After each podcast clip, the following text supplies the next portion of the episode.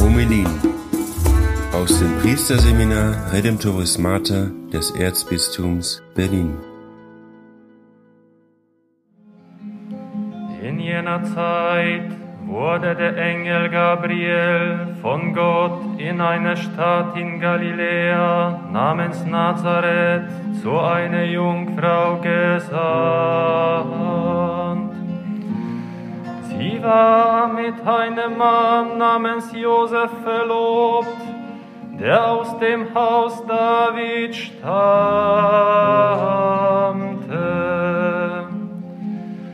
Der Name der Jungfrau Maria. Der Engel trat bei ihr ein und sagte,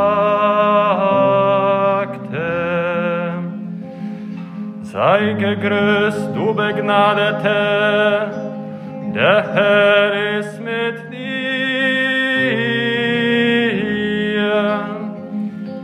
Sie erschrak über die Anrede und überlegte, was dieser Gruß zu bedeuten habe. Da sagte der Engel zu ihr, Fürchte dich nicht, Maria, denn du hast bei Gott Gnade gefunden. Siehe, du wirst schwanger werden und einen Sohn wirst du gebären.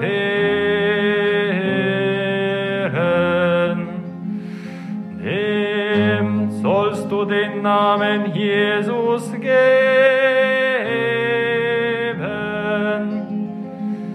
Er wird groß sein und Sohn des Höchsten genannt werden. Gott der Herr wird ihm den Thron seines Vaters David geben. Er wird über das Haus Jakob in Ewigkeit herrschen und seine Herrschaft wird kein Ende haben. Maria sagte zu dem Engel, wie soll das geschehen, da ich keinen Mann erkenne?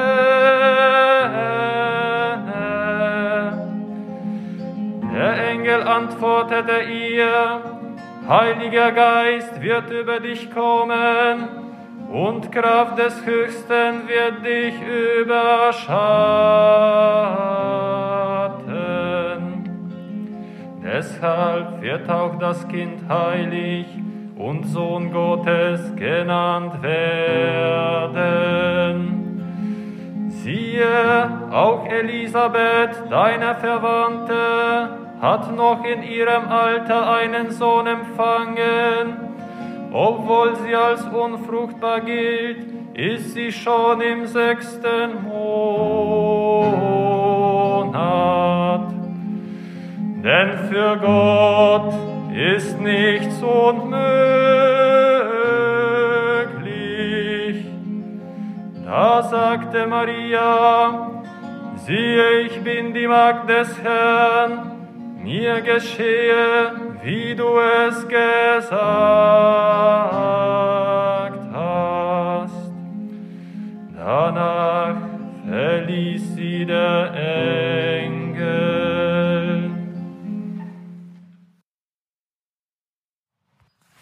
Also feiern wir dieses Fest heute. Lassen wir uns das Wort vom Engel zu Herzen gehen der sagt, freue dich. Auch zu uns heute sagt er, freue dich, freue dich. Weil wir tendieren immer dahin, ähm, die ganzen negativen Sachen zu sehen und sehen nicht, dass der Herr ein Werk macht, ähm, wo es sich lohnt, sich darüber zu freuen. Es ist beeindruckend, diese 28 Jahre zu sehen. Wir haben hinten auf dem Flur so ein paar Fotos aufgehängt, ich weiß nicht, ob ihr das gesehen habt, im Gästetrakt, wo die, so Gruppenfotos aus früheren Jahren, ja, um zu sehen, wer da alles drauf ist, wie viele Seminaristen hier im Seminar waren. Ja, ich vermute so um die 150. Ja, davon sind 42 äh, Priester geworden. Ist ein, ein Werk, was Gott ähm, in Gang gesetzt hat und was er trotz großer Vorläufigkeit am Leben erhält.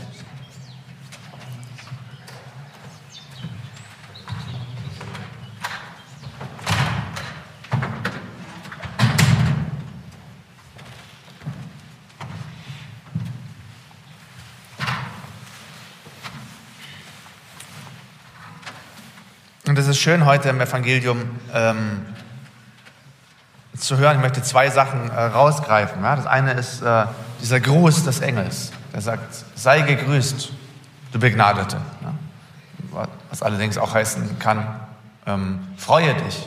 Ja? Sei gegrüßt, du Begnadete, der Herr ist mit dir. Das ist das, wie wir das ähm, zweitwichtigste Gebet beginnen.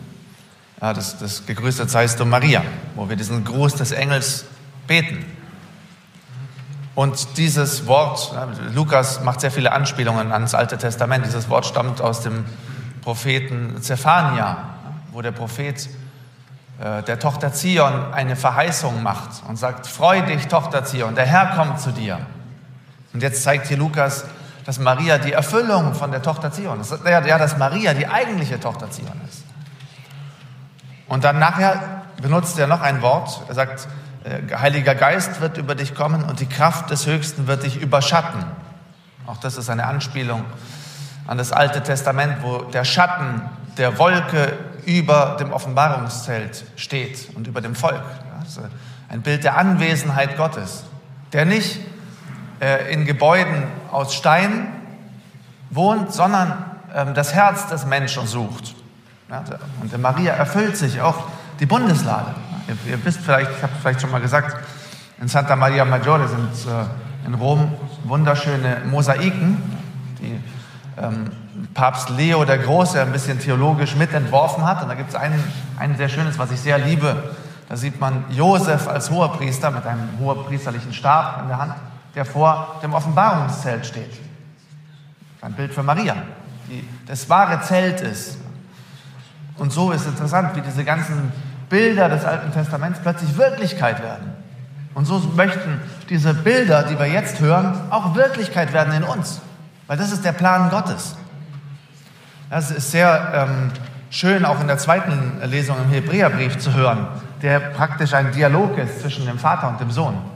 Und der Sohn, der sagt, äh, ja, ich komme, um deinen Willen zu tun. Ein Leib hast du mir bereitet. Ein Leib. Gott hat ihm einen Leib bereitet. Und zwar, auch dort schwingt dieses Jahr von Maria mit. Nur mit dem Jahr Mariens konnte der Leib bereitet werden. Christus steht immer wieder vor dem Vater und sagt, ja, ich komme, deinen Willen zu tun. Ist, dafür ist er gekommen. Dafür möchte er kommen. Auch möchte in uns Fleisch werden. Wo geschieht der Wille Gottes? Dort, wo Ja gesagt wird. Wie Maria Ja sagt. Dort, wo du und wo ich, wo wir Ja sagen, kann Gott sein Werk vollbringen. Es bedarf aber immer unseres Ja's. Es ist ein merkwürdiges Geheimnis, dass Gott uns braucht, wie Augustinus gesagt hat.